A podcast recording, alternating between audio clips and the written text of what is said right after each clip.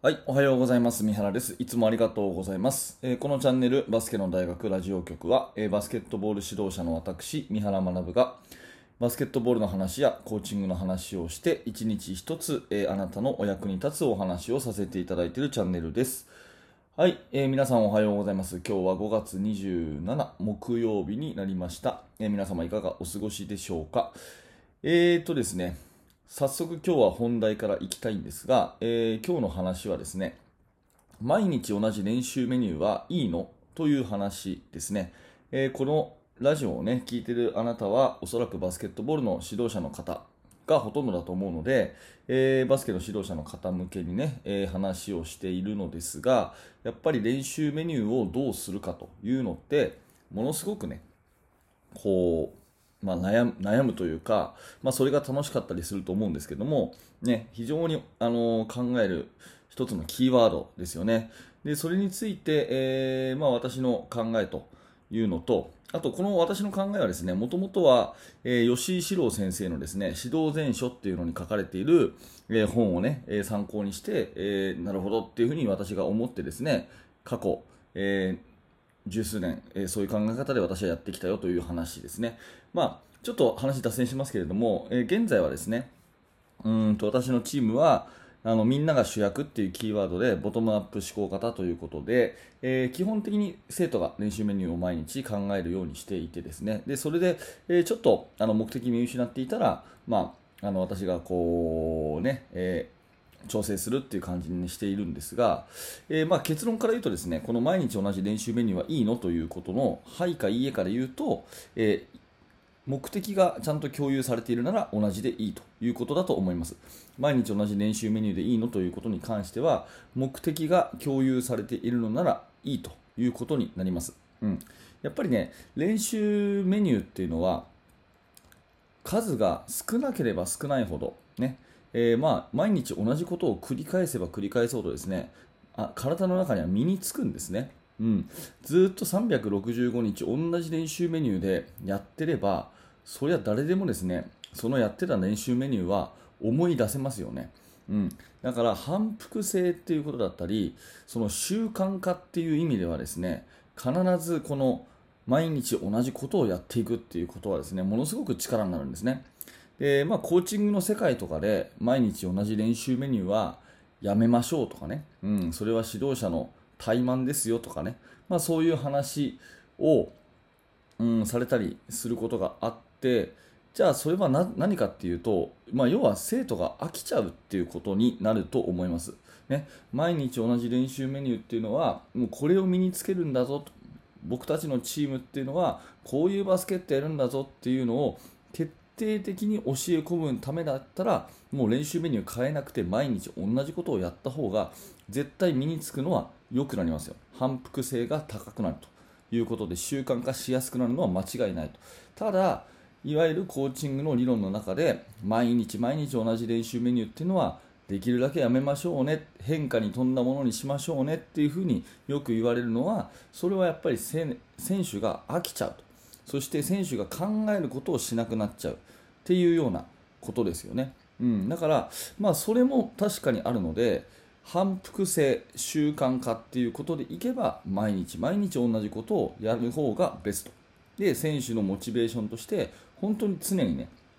こう新鮮な気持ちで取り組めるのであればそしてこの練習は何のためにやってんのってことが分かっているんであれば基本毎日同じの方がむしろいいと。ただ人間はねそんなに、えーていうのかなあの感情が一定ではないしましてやねバスケットっていうのは集団のスポーツですから人それぞれ感じ方がいろいろある中でずっと同じっていうのはやっぱり飽きちゃうしそれこそ目的を見失っちゃうので変化に富んだ方がいいですよってまあそういう話ですよね。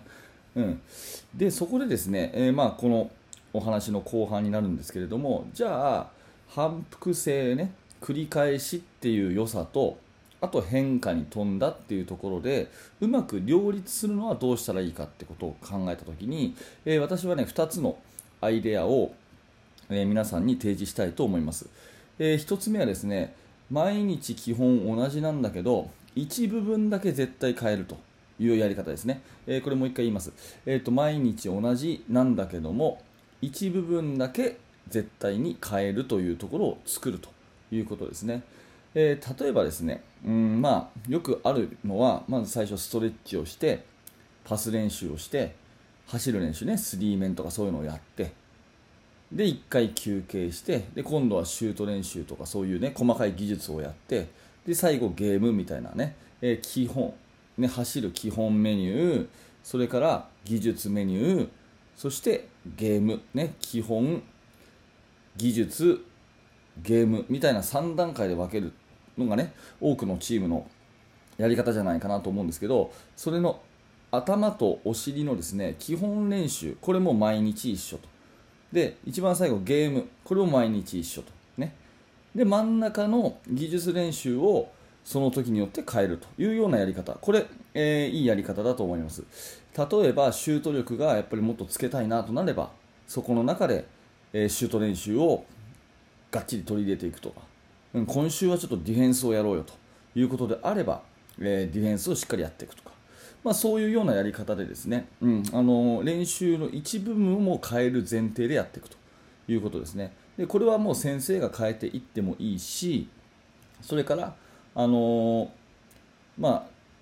ボトムアップ思考がね、えできてきたら、そこのところをね、え今度変えていくと。あの生徒たちが変えていくというようなやり方になると、さらにモチベーションもアップするかなというところで、え課題の、課題克服の時間帯みたいなものを作っておいて、そこはもう毎日変えていくというような、そういうやり方はいいかなというふうに思います。これが1個のやり方ですね。でもう1個は、A パターン、B パターンという2つのプログラムを組んで、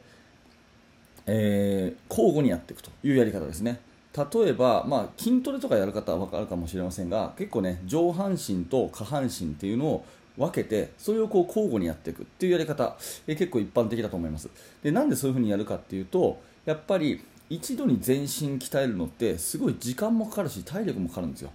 うん、要は1日の量として多すぎちゃうってことですね。だから2つに分けて上半身と下半身と分けてそれを交互にやっていくと。そうすると、ね、同じことの繰り返しだけれども間がこう違うものが挟まれるんで、うん、やっぱり秋がこう来ないと。いうことになったりします。でこれはね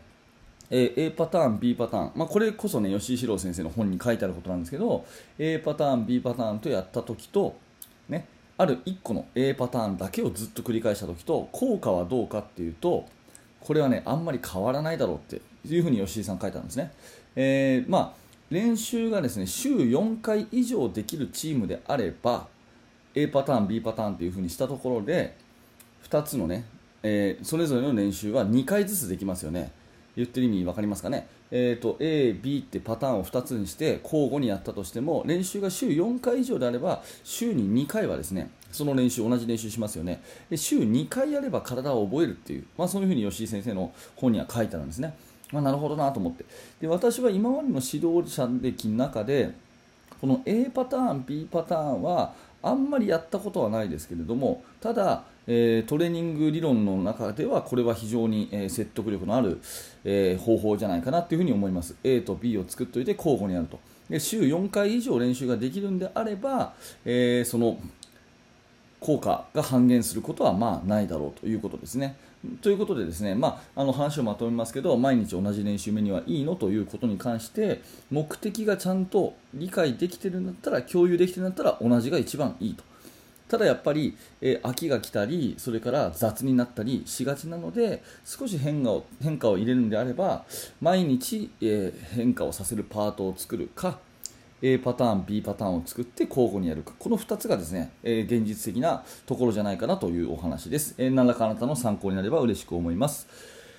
はい、ありがとうございました。え、このチャンネルはですね、こんな感じで毎朝7時、バスケットボールの話、コーチングの話をしております。もし何らかあなたのお役に立ったということであれば、ぜひチャンネル登録のボタンを押していただいて、また明日も聞いてください。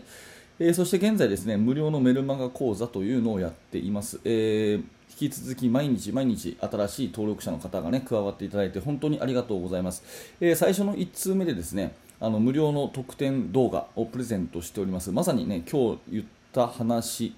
えー、練習メニューについてというようなところの、えー、動画になってますので、うんきっとねこれを聞いてなるほどとちょっとでも思っていただいた方はお役に立てると思うのでぜひお気軽に登録してください。動画の説明欄にリンクが貼ってあります。はい、えー本日もありがとうございました。三原学でした。それじゃあまた。